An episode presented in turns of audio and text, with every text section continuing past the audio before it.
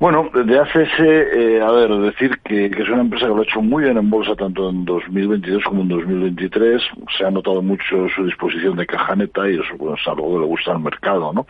Eh, entonces, eh, durante muchos meses ha sido uno de los valores favoritos para los inversores y ha estado pues, liderando prácticamente eh, bueno, los lugares más altos de los rankings de, de, ganancias, ¿no? Pero aquí precisamente viene el problema para los próximos ejercicios, ¿no? Que, que bueno, por una parte tendría que reinvertir muy bien de nuevo la caja para seguir generando la rentabilidad que ha hecho que ha generado Sara y hacerlo con la suficiente solvencia como para que los analistas que tienen el valor revisen al alza los precios objetivos que le otorgan. En este momento, fíjate que a pesar de la caída de hoy, está cotizando por encima del precio objetivo que le otorga el, consejo, el consenso, que son eh, 34,67 euros.